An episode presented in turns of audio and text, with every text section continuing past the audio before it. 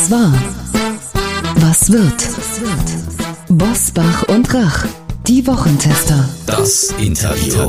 Powered bei Redaktionsnetzwerk Deutschland und Kölner Stadtanzeiger. Und hier sind die Wochentester. Wolfgang Bosbach und Christian Rach. Hallo und herzlich willkommen, Christian Rach hier aus Hamburg. Ein freundliches Hallo auch von Wolfgang Bosbach aus Bergisch Gladbach. Sie hören eine Interviewfolge der Wochentester mit der linken Ikone Gregor Gysi. Ein Gespräch über Wahrheiten und Halbwahrheiten in der Politik und über seine Haltung zu Wladimir Putin. Heute in dieser Folge. Unser heutiger Werbepartner ist die Winninger AG. Das ist der größte deutsche Käufer von Lebensversicherungen mit der weitaus längsten Erfahrung in diesem Markt.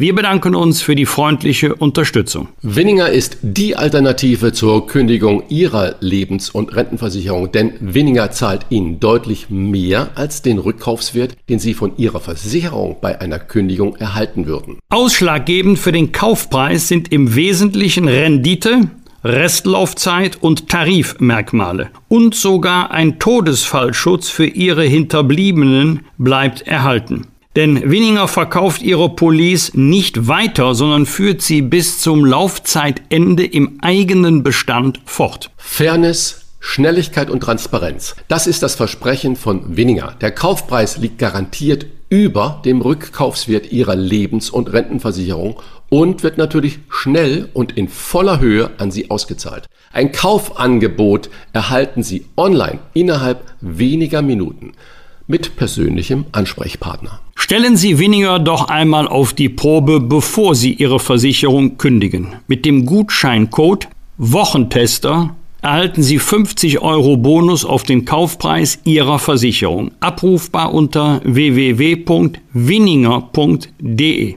Lieber verkaufen statt kündigen. Das gilt für Sie bei Winninger für alle Lebens- und Rentenversicherungen aller deutschen Versicherungsgesellschaften. Jetzt ausprobieren und 50 Euro sichern unter www.winninger.de. Heute zu Gast bei den Wochentestern Gregor Gysi. Die Politikone der Linken zählt zu den besten Rednern im Bundestag. Mit den Wochentestern spricht er über Wahrheiten und Halbwahrheiten in der Politik und seine Haltung zum Angriffskrieg von Wladimir Putin. Er ist der Rednerstar der Linken, denn keiner, vielleicht noch Sarah Warenknecht, bringt politische Themen so pointiert und klug auf den Punkt wie er. Und das völlig unabhängig davon, ob man seine Meinung teilt oder auch nicht. Vor diesem Hintergrund liegt es nahe, dass er ein Buch zur Kommunikation in der Politik vorlegt und als hätte er es geahnt, passt es ganz besonders auch in diese Woche, in der sich die Welt im Krieg befindet. Eine Woche, in der die Diplomatie und viele Worte leider gescheitert sind. Herzlich willkommen bei den Wochentestern Gregor Gysi. Einen schönen guten Morgen. Herr Gysi, was Politiker nicht sagen, weil es um Mehrheiten und nicht um Wahrheiten geht, das war ein Zitat, so heißt Ihr neues Buch, das sich im Schwerpunkt mit der Kommunikation in der deutschen Politik beschäftigt. Wir wollen gleich darüber sprechen, aber wir kommen natürlich nicht um das große Thema in dieser Woche herum, der Angriffskrieg von Wladimir Putin, seine Drohung ans Ausland gerichtet. Zitat, jeder, der versucht, sich bei uns einzumischen oder mehr noch eine Bedrohung für unser Land und unser Volk Erfolg zu schaffen, muss wissen, dass Russlands Antwort sofort erfolgen und zu solchen Konsequenzen führen wird, wie sie sie in ihrer Geschichte noch nie erlebt haben. Frage, Herr Gysi, Konsequenzen, wie Sie sie in Ihrer Geschichte noch nie erlebt haben. Droht Putin mit dem Dritten Weltkrieg? Ich hoffe, dass natürlich die Reste seines Verstandes noch vorhanden sind. Das ist heute ein schwarzer Tag für Europa und die Welt. Er hatte natürlich Sicherheitsbedürfnisse geltend gemacht, auf die der Westen nicht eingegangen ist, aber das rechtfertigt sein jetziges Vorgehen überhaupt nicht. Die völkerrechtswidrige Aggression, der völkerrechtswidrige Krieg wird zu Toten und Leid führen. Und das ist durch nichts, wirklich durch gar nichts gerechtfertigt. Obwohl es schlimm genug wäre, er wird ja auch besetzen. Wenn er nur die beiden ehemaligen, das heißt nur, die beiden ehemaligen Volksrepubliken besetzte, also nicht ehemaligen, sondern die sogenannten Volksrepubliken besetzte, dann wäre es schon schlimm. Aber wenn er ernsthaft meint, die gesamte Ukraine besetzen zu können, dann wird er einen Widerstand der Bevölkerung erleben, der unvergleichlich sein wird. Wir können uns, das hoffe ich jedenfalls, darauf einigen, dass es Ihrer Partei und auch Ihnen persönlich immer wichtig war, die Position Russlands oder auch die Position Russlands zu verstehen und Frieden in Europa mit Russland zu sichern. Hat sich an dieser Betrachtung in dieser Woche für Sie etwas geändert oder was hat sich für Sie geändert? Naja, es fing schon an mit der völkerrechtswidrigen Anerkennung dieser beiden sogenannten Volksrepubliken und jetzt mit Luftangriffen auf die gesamte Ukraine, einschließlich Kiew. Das ist völlig indiskutabel. Jetzt habe ich null Verständnis. Das hätte er niemals tun dürfen. Wir müssen wieder zurückkehren. Ich weiß im Augenblick nur nicht wie. Zu Diplomatie, Interessenausgleich und Völkerrecht. Das habe ich immer gesagt, hat auch der Westen verletzt, aber das ist ein ganz anderes Thema.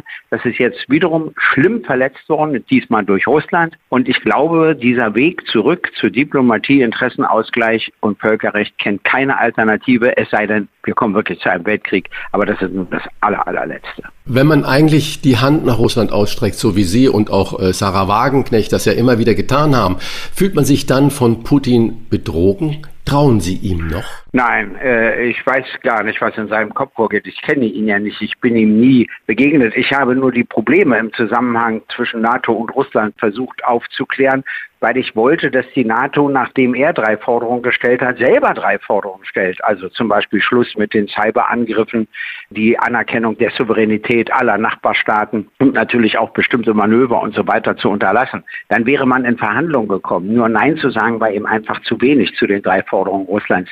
Aber das ist alles Geschichte. Jetzt hat er einen völkerrechtswidrigen Aggressionskrieg gestartet.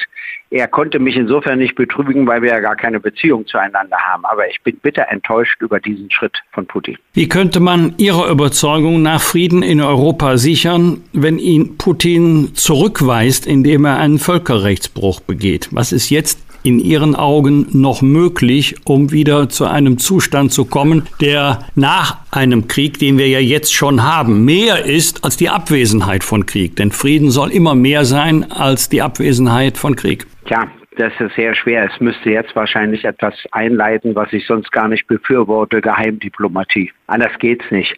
Offizielle Treffen sind ja im Augenblick überhaupt nicht möglich. Geheimdiplomatie heißt, dass Diplomaten miteinander verhandeln. Wie wird das beendet? Was müssen wir schlucken? Was können wir auf keinen Fall schlucken? Und wie kommen wir anschließend zu einer wirklichen Friedensordnung in Europa? Und zwar dann wieder, na, logischerweise irgendwie mit Russland, nicht gegen Russland, nicht ohne Russland, aber es wird nicht leichter, es wird alles sehr viel schwerer. Mit Russland, nicht ohne Russland und auch nicht gegen Russland. Äh, wird es den Frieden gegen Putin geben können? Ja, ich hoffe, dass es den geben wird. Ich habe, also wissen Sie, ich habe ja zwei Informationen bekommen. Das eine, dass er im Apparat, ich meine, das ist, das ist gar nicht unsere Vorstellung, beschimpft wurde, dass er, als er die Krim völkerrechtswidrig holte, nicht gleich das Donbass-Gebiet mitgeholt hat. Dann wäre es ein Aufwasch gewesen, einmal Sanktionen etc.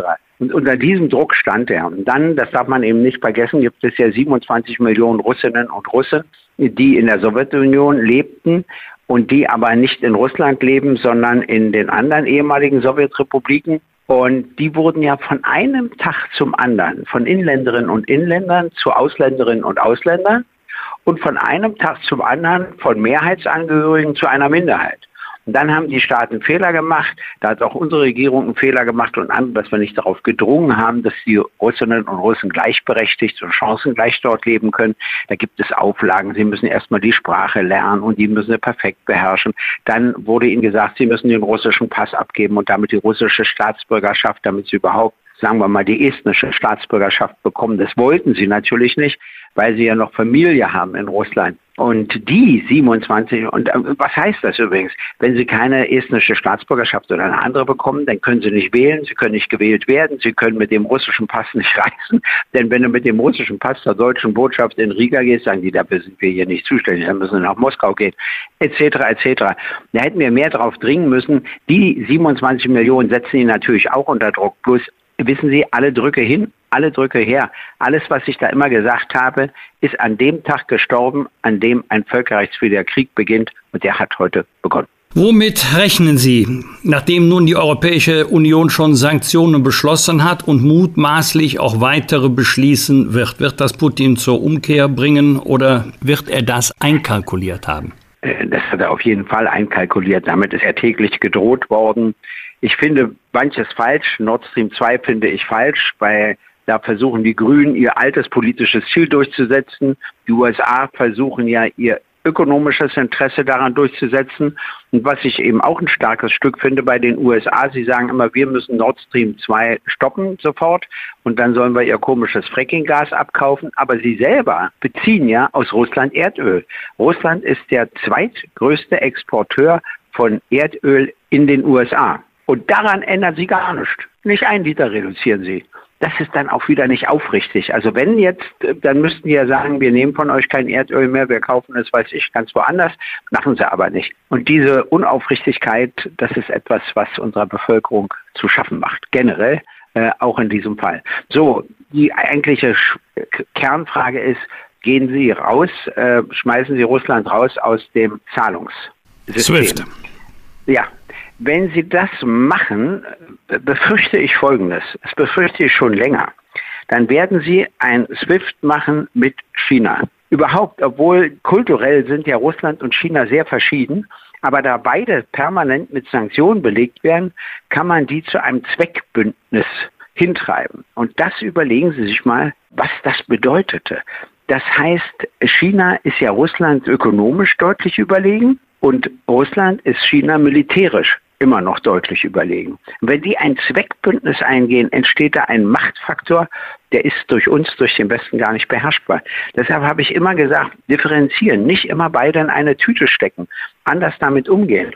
Und es ist natürlich wahr, beide sind weit davon entfernt, Demokratien zu sein. Aber die Mehrheit der Staaten sind nicht demokratisch strukturiert. Wir hier in Europa, in bestimmten Ländern, sind eine Ausnahme weltweit. Schauen Sie sich Afrika an, schauen Sie sich Asien an, schauen Sie sich Lateinamerika an, etc. Das dürfen wir alles nicht unterschätzen. Lassen Sie uns äh, mit diesen Gedanken den Bogen zu Ihrem neuen Buch mal schlagen, mit einem äh, Originalton von Bundeskanzler Olaf Scholz. Ich zitiere.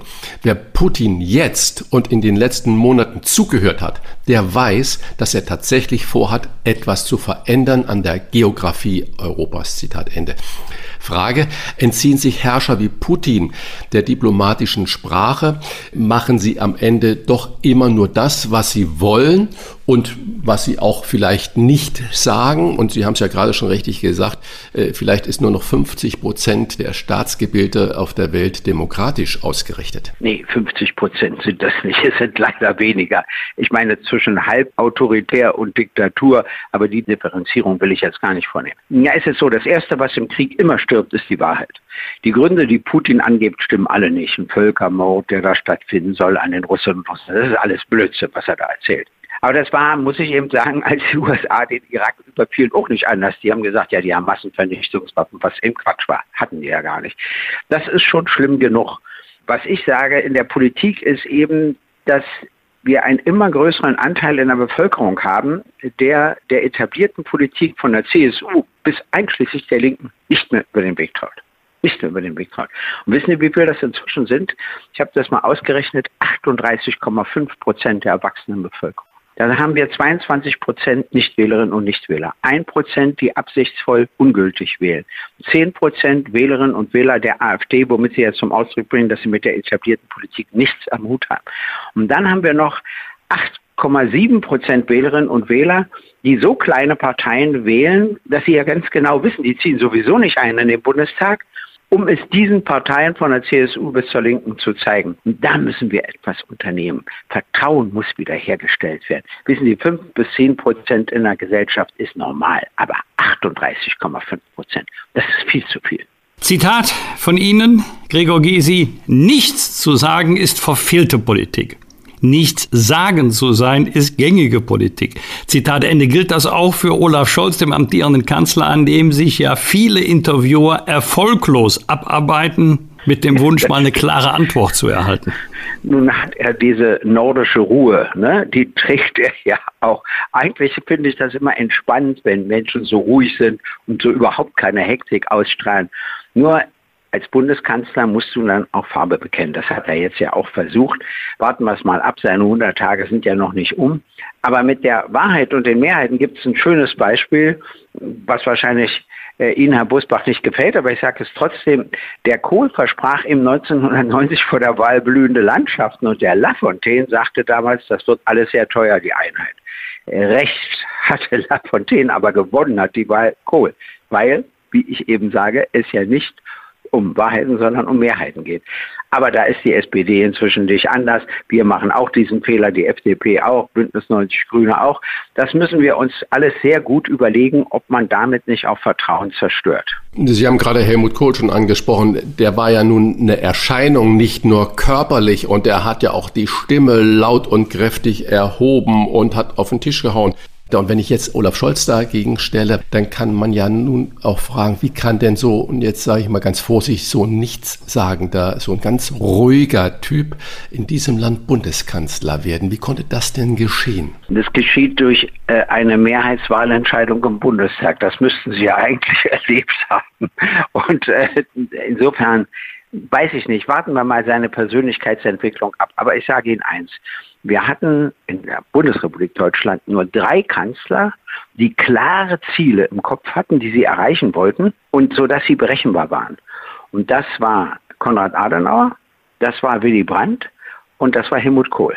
Die anderen Kanzler einschließlich Angela Merkel, bei der ich ja weiß, dass sie bescheiden ist, dass sie materiell nicht interessiert ist, dass sie ganz gut Gespräche führen kann, sie kann gut verwalten, sie kann auch äh, bei schwierigen Gesprächen noch einen Kompromiss finden und so weiter. Das alles kann sie, aber sie hatte keine Ziele, weder für Deutschland noch für Europa noch für die Menschheit.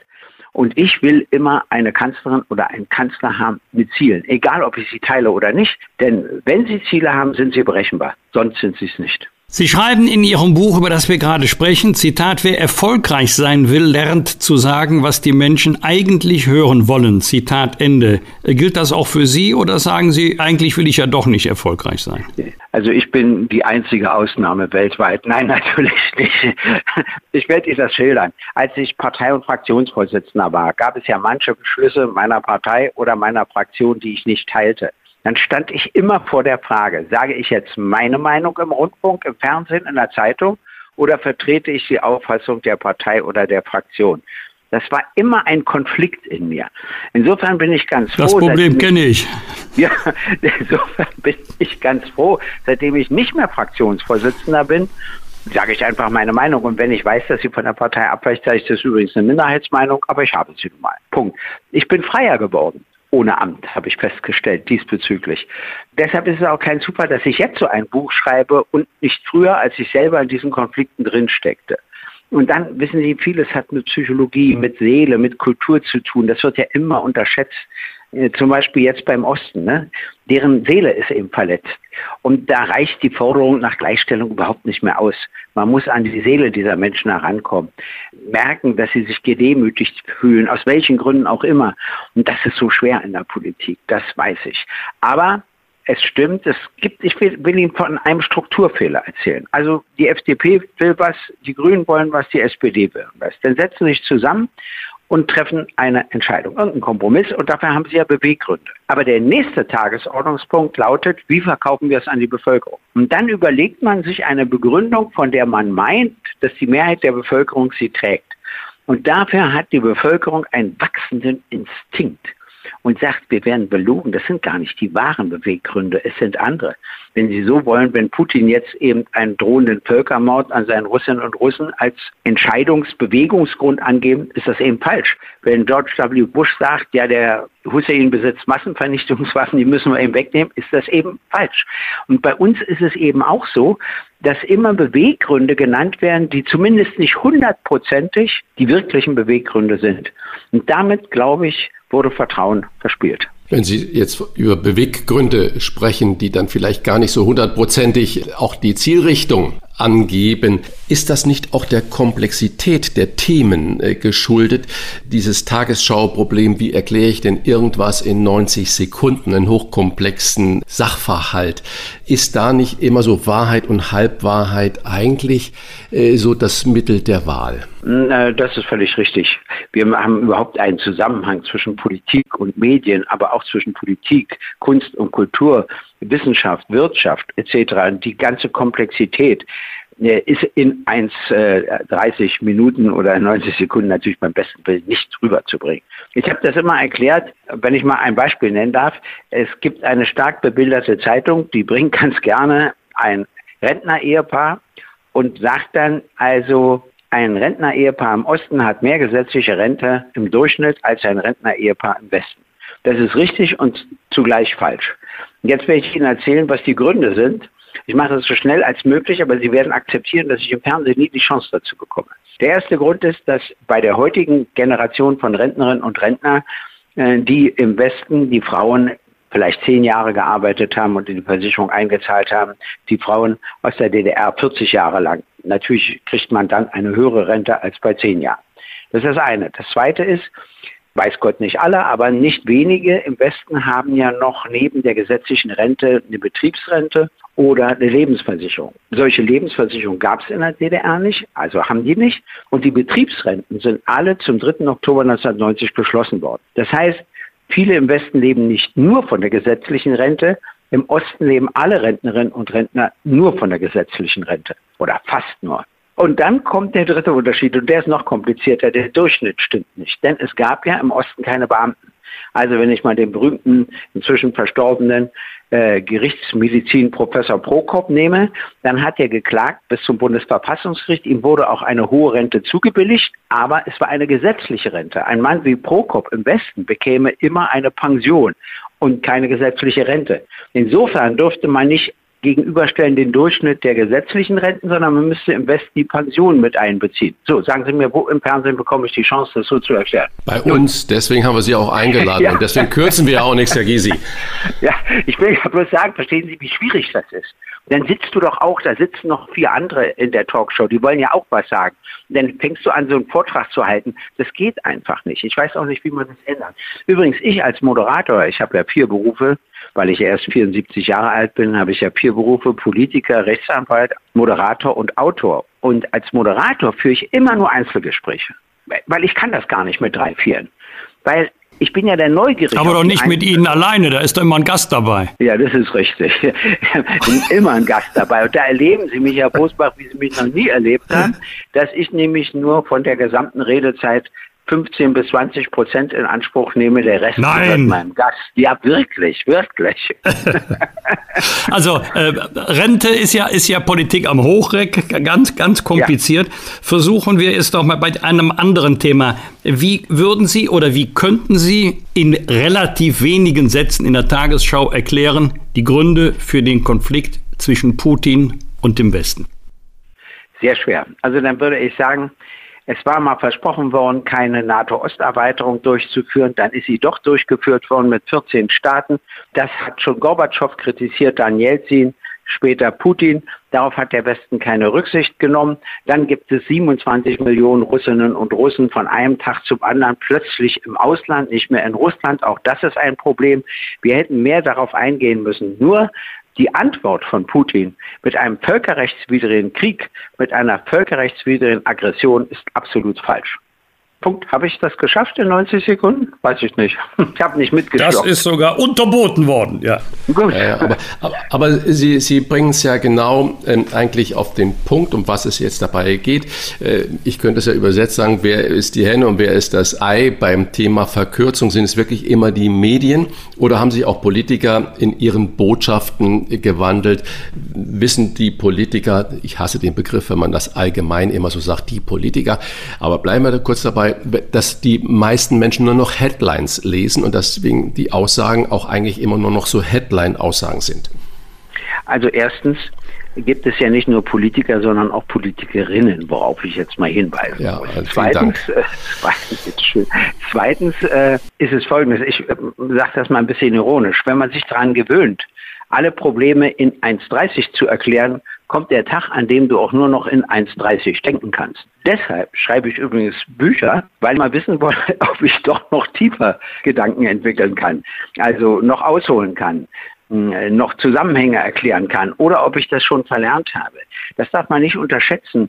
Die Medienwirklichkeit führt auch zu Veränderungen bei den Politikerinnen und Politikern und überhaupt in der Politik. Und darüber habe ich mir auch schon Gedanken gemacht. Deshalb rate ich immer, schreibt auch mal ein Buch, egal ob es viele lesen oder nicht, damit man sich selber zwingt, tiefer nachzudenken. Und dann gibt es noch was, was ich ja auch spannend finde, die jungen Leute. Es gibt jetzt immer Generationen, ob die in den Bundestag sollen. Ich bin sehr dafür, dass sie in den Bundestag kommen. Die sollen da acht Jahre sein und dann rate ich ihnen, sie werden es nicht machen, acht Jahre raus. Ganz egal, was Sie dann machen. Sie können in der Justizvollzugsanstalt arbeiten oder wo auch immer. Ist mir alles wurscht. Und nach acht Jahren können Sie wiederkommen. Wenn Sie das nicht machen, halten Sie irgendwann die Drucksachen des Bundestages für das wirkliche Leben. Das ist schon ein schwerer Irrtum. Und dann kommt ein noch schlimmerer Tag, da sehen Sie aus wie eine Drucksache. Äh, aber äh, Herr Gysi, Sie haben auch schon ein bisschen so äh, mit Ihrem Alter kokettiert von 74 ja, Jahren. Klar. Und, und ja klar, das ist, steht Ihnen ja auch zu und das tun Sie auch gerne. Aber wenn ich da wieder die Seriosität reinbringe, wenn man Menschen nach guten Rednern in der Politik fragt, dann fallen natürlich so Namen früher Helmut Schmidt, äh, Franz Josef Strauß, die alten Haudegen. Nach heutigen Namen, da sind Sie ganz, ganz weit vorne oder auch Wolfgang Bosbach. Warum? Und Sie haben gerade schon den jüngeren Menschen was empfohlen, auch den Bundestagsmitgliedern und Mitgliederinnen mal früher rauszuholen. Aber woran liegt das denn, dass Jüngere eben bei diesen Rednern, wenn man das nachfragt, nicht in der ersten Reihe oder in der ersten Nennung auffallen? Haben die weniger dieses Talent, gut zu reden? Wissen Sie, erstmal zu Herrn Bosbach. Herr Bosbach äh, ist leidenschaftlich. Der hat eine Meinung und die äußert er einfach und die äußerte auch laut. Und zwar auch dann, wenn sie gerade mit der CDU-Führung nicht übereinstimmt. Dann wirst du im Denken und im Handeln immer unabhängiger. Das war seine starke Seite. Nur hat es die Fraktion nur sehr begrenzt vertragen. Das ist dann eben so. Das, das kenne ich ja auch so. Kann ich, ja. kann ich nicht widerlegen, ja. Das zweite ist ganz interessant, dass man darauf nicht achtet. Also zumindest in meiner Partei. Da wählen die immer so nach ideologischen Kompromisse. Wir wählen den von euch, wenn ihr den von uns wählt und so weiter. Und auf rhetorische Begabung und so weiter wird ja kaum geachtet. Im Staatssozialismus war es natürlich noch schlimmer. Also die glänzendsten Rhetoriker aller Zeiten waren ja zweifellos Walter Ulrich und Erich Honecker. Ich meine, die konnten, die konnten ja überhaupt nicht reden, aber es spielte gar keine Rolle. Es ging gar nicht darum, darauf kam es nicht an. Und da gibt es noch ein interessantes Phänomen. In den USA in Großbritannien gibt es an fast jeder Universität einen Lehrstuhl für Rhetorik. In Deutschland, also in der DDR hatten wir gar keinen, und in der alten Bundesrepublik Deutschland gab es nur einen in Tübingen mit Walter Jens. War der einzige. Und da sieht man, dass wir ein gestörtes Verhältnis dazu haben. Ich entschuldige uns damit, dass Leute wie Hitler und Goebbels ja rhetorisch nicht völlig unbegabt waren. Und dadurch haben wir ein Misstrauen gegen diese Eigenschaft entwickelt, was aber, wenn du eine Demokratie hast, falsch ist. In einer Diktatur kann sowas sehr gefährlich sein, aber in einer Demokratie müssen wir Rhetorik auch wieder anders pflegen und auch mehr Wert darauf legen. Was Politiker nicht sagen, weil es um Mehrheiten und nicht um Wahrheiten geht, so heißt das lesenswerte neue Buch von Gregor Gysi. Ein Geheimnis dürfen wir lüften. Es könnte daran liegen, ob man mit den Menschen Gespräche führt, Gespräche, äh, die dieses Wort auch verdienen, oder ob man einfach nur vor Menschen eine Rede hält. Gespräche führt, auch heute mit uns, Gregor Gysi, und dafür danken wir ihm. Ich wünsche Ihnen auch alles Gute. Tschüss. Das waren die Wochentester, das Interview mit Unterstützung vom Kölner Stadtanzeiger und dem Redaktionsnetzwerk Deutschland. Wenn Sie Kritik, Lob oder einfach nur eine Anregung für unseren Podcast haben, schreiben Sie uns auf unser Internet und auf unserer Facebook-Seite. Fragen gerne per Mail an kontakt@diewochentester.de und wenn Sie uns auf einer der Podcast-Plattformen abonnieren und liken, dann freuen wir uns ganz besonders. Danke für Ihre Zeit. Die neue reguläre Folge hören Sie am Freitag, Punkt 7 Uhr. Bitte die Wochentester einschalten. Was war? Was wird? Wolfgang Bosbach und Christian Rach sind die Wochentester. Ein Maßgenau Podcast. Powered bei Redaktionsnetzwerk Deutschland und Kölner Stadtanzeiger.